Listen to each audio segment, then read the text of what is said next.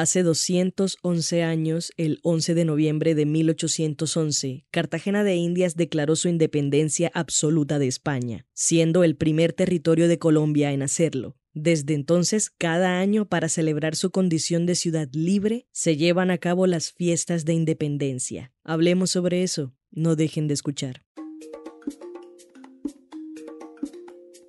Como cartagenera tengo bellos recuerdos de estas fechas. Las peleas de bolsitas con agua entre amigos en el barrio, la música que se desempolva cada primero de noviembre, la ida a ver el bando que va desde Crespo hasta el centro histórico, las comparsas en las plazas. Pero además de eso, las fiestas de independencia de Cartagena, hasta donde tengo memoria, siempre han requerido que uno también esté preparado para ciertos escenarios típicos de carnaval. Que te echen espuma, que alguien tire un buscapié cerca tuyo, que te embarren la cara con maicena o que un grupo de muchachos cubiertos de pies a cabeza con pintura negra te pida plata a cambio de no ensuciarte. Pero todo en buen plan.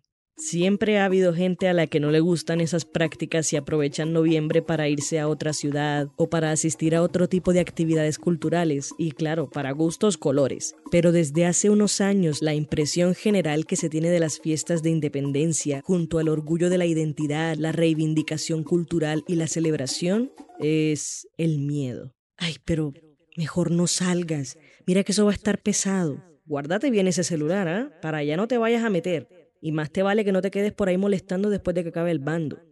No se puede negar que año a año crece la percepción de inseguridad relacionada a las fiestas de independencia. Aunque yo crecí escuchando que tuviera cuidado porque empezó noviembre y porque uno siempre tiene que tener cuidado, esto era algo propio de la temporada, de la época del año. Hoy, más que nunca, el miedo a vivir en Cartagena no conoce de meses, es cosa de todos los días, y aunque muchos y muchas le debamos a este pedazo de tierra en el Caribe lo que somos hoy, cada vez cuesta más llamarla hogar. Esto es Impertinente. Mi nombre es Paula Cubillos. Quédense con nosotros. ¿Cómo me siento yo viviendo en Cartagena? Estafada. No, hombre, qué carajo.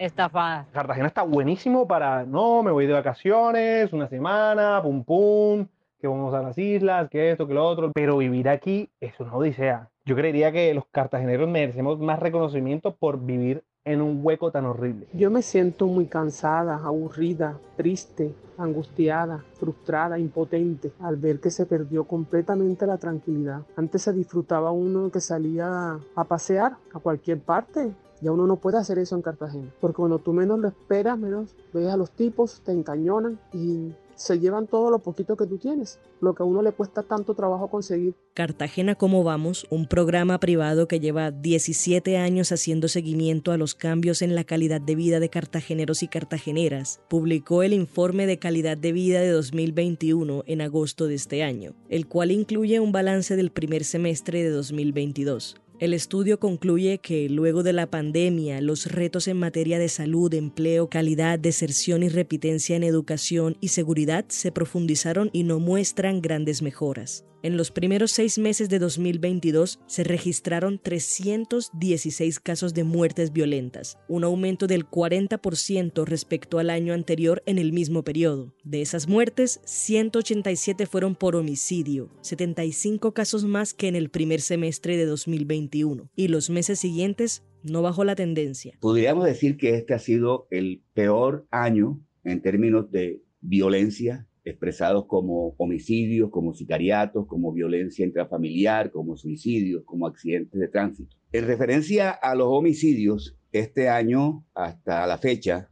tenemos alrededor de unos 318 homicidios, pero igualmente de estos 318, por primera vez en la historia de Cartagena, los sicariatos superan en el total de homicidios a los homicidios comunes. Quien habla es Freddy Goyeneche, director y fundador del Centro de Observación y Seguimiento del Delito, el cual lleva 18 años desarrollando investigaciones relacionadas con la delincuencia en Cartagena. Por otra parte, la tasa de homicidios de este año es la peor tasa de toda su historia. No hay precedentes de tal frecuencia de homicidios en la ciudad de Cartagena en estos primeros 10 meses. Esta tasa que le acabo de mencionar representa alrededor de 31 homicidios por cada 100.000 habitantes. Ello significaría que con esa tasa estaríamos acercándonos a las 50 ciudades más violentas del mundo de más de 300.000 habitantes.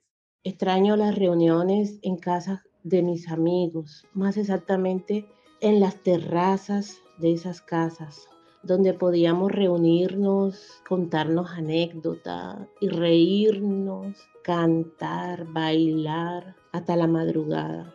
Todo eso es del verbo ya no, el cual tristemente hemos aprendido a conjugar y anhelo volver a tener esa tranquilidad que tanto me gustaba. Claro, es que es que esto no siempre fue así de crítico. Orlando de Ávila, historiador y profesor del Instituto Internacional de Estudios del Caribe de la Universidad de Cartagena, explica que esta realidad hace parte de la historia reciente de la ciudad. A lo largo del siglo XX uno puede identificar cierto tipo de delitos que se, que se repiten, que se reiteran, como los robos, con mucha menor medida los homicidios, pero esta ola de violencia que más que ola ya hace parte de la naturaleza de la ciudad y de sus problemáticas constantes, creo que es un fenómeno que se remonta realmente a la década de los 80, cuando en la ciudad se percibe que hay un deterioro del problema de, la violencia, cuando comienzan a surgir los problemas de pandillas, cuando comienza mm, a evidenciarse el problema del tráfico de drogas. Entonces no es un fenómeno actual, ha habido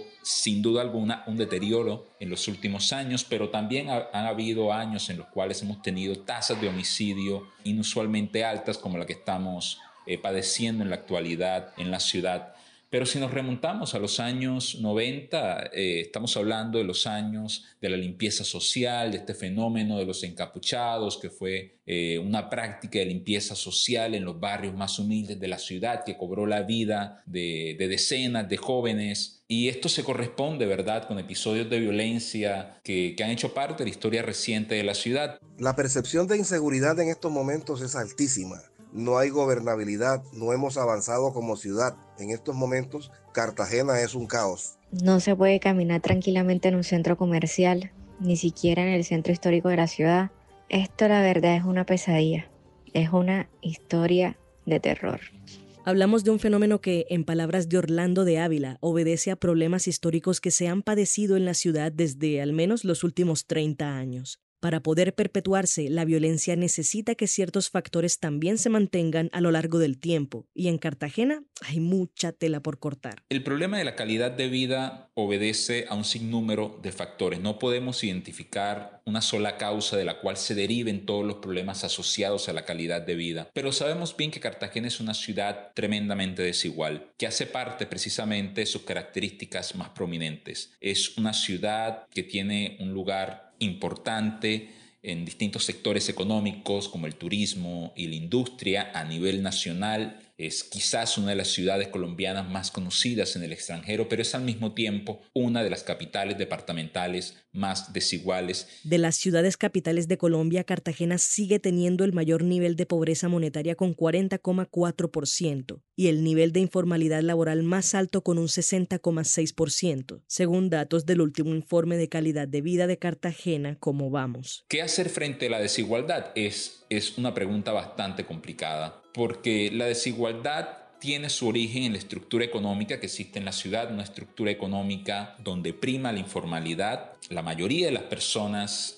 que trabajan en la ciudad trabajan precisamente en la informalidad o trabajan de manera subempleada. El fenómeno del mototaxismo, por ejemplo, es una expresión precisamente de ese tipo de prácticas informales. Entonces no estamos hablando de un problema que sea fácil de resolver. Para resolver el problema de la desigualdad tendríamos que transformar la estructura económica de la ciudad o tendríamos que crear políticas que ayuden a cerrar la brecha social. Y gobierno tras gobierno todos los alcaldes que llegan se proponen precisamente medidas en ese sentido, pero la falta de continuidad en estas políticas ha llevado a que éstas tengan eh, efectos estrictamente temporales y que a largo plazo no podamos evidenciar una reducción significativa en la desigualdad. El 11 de noviembre de 1811 Cartagena se declaró independiente de España, pero no es una ciudad libre. Por lo menos hoy, 200 años después, Cartagena no se ha podido independizar de la ingobernabilidad, de la corrupción, de la pobreza, de la falta de educación de calidad, del descontento colectivo. Entonces, ¿será que sí tenemos algo que celebrar? Desde el centro de observación, desde el COSET, pero igualmente en mi condición de ciudadano y de docente universitario, me parece que la ciudad realmente no está preparada para estas festividades, comenzando porque no hay cámaras que permitan garantizar un mínimo de seguridad por la observancia generalizada de la ciudad, de tal forma que cualquier situación que se presente no puede ser observada ni monitoreada por las cámaras, dando pues naturalmente un mayor margen de inseguridad para los cartageneros. En este punto, la discusión sobre si se debería celebrar o no las fiestas de independencia permanece dividida. Por un lado, hay quienes sostienen que esta medida solo es un paño de agua tibia que no ataca el problema estructural de inseguridad. Por otro lado, hay quienes dicen que es imposible celebrar con tanto miedo, sin garantías de ningún tipo, por lo que cancelar las fiestas es lo más sensato en aras de evitar más tragedias. Unos dicen que no se debería acabar con la tradición cultural que reivindica la identidad de los cartageneros, mientras que otros sostienen que las fiestas de independencia han perdido todo su valor histórico y cultural. Pero esto se repite año tras año. Siempre la gente se vale de alguna excusa para cancelar las fiestas o para solicitar que se cancelen las fiestas. Y esto tiene que ver precisamente con eso, con la percepción de inseguridad y una inseguridad objetiva que existe en Cartagena y que para muchas personas se agrava con la celebración de las fiestas. Y esto es una realidad que no ha sido bien atendida por el gobierno de la ciudad que se dedica a celebrar las fiestas, a promoverlas, pero que no han entendido todavía que esa percepción de inseguridad asociada a las fiestas es un problema que debe ser tratado. No se puede tapar el sol con un dedo. Aunque hay personas que intentan construir una identidad colectiva y una memoria histórica alrededor de las fiestas de independencia por medio de actividades pedagógicas, no se ha logrado resignificar esta celebración para que deje de ser, para unos, una oda a la violencia y la inseguridad, y para otros, un evento sin trascendencia que solo sirve de excusa para el desorden. Es que hay temor, hay estrés colectivo, hay un estado psicológico de mucho temor. Por ello, insisto en decir es una oportunidad en medio de la tragedia para desarrollar actividades de carácter pedagógico orientados al fortalecimiento de la cartagenidad y al fortalecimiento de la solidaridad entre los cartageneros. Entonces, ¿qué hacemos con Cartagena? Pues como ya lo había mencionado Orlando de Ávila, es complejo plantear una solución en este momento. La inseguridad y la violencia están conectadas a otros problemas estructurales que afectan a la ciudad desde hace años, así que es difícil definir por dónde comenzar. De todos modos, en aras de lograr que este episodio contribuya a algo más grande, la invitación es a organizarse. De nada nos sirve estar en nuestras islas discutiendo quién tiene la razón, quién está haciendo más que quién o cuál solución es la mejor, porque reconstruir Cartagena es un trabajo colectivo que debe impactar en todas las esferas, y aunque es un camino difícil, no se puede seguir esperando al momento perfecto para dar el primer paso. Por último, no quiero irme sin resaltar que hay muchos cartageneros y cartageneras que, aún en su sinsabor y angustia, mantienen la esperanza de volver a ver a la ciudad que los vio nacer o que los recibió como un hogar donde puedan seguir viviendo. Y sí, sigue habiendo mucha tela por cortar. Podemos dedicar una temporada entera a analizar las problemáticas en Cartagena, pero este es apenas un grano de arena más. Hay que seguir generando discusión. Por eso, la pregunta que nos queda al final es, ¿qué vamos a hacer después de haberlo conversado y analizado todo? Pero igual, o sea, y más allá de todo, no puedo creer que lo digo, yo sigo queriendo mucho a mi ciudad. Y espero, de todo corazón espero que Cartagena salga de su miseria. Este fue el episodio 51 de Impertinente, el podcast de opinión de El Espectador. Si quieres escuchar más, entra a www.elespectador.com o a tu plataforma de streaming favorita. Agradecemos a Orlando de Ávila Pertus y a Freddy Goyeneche por su participación. La producción y edición estuvieron a cargo de Paula Cubillos.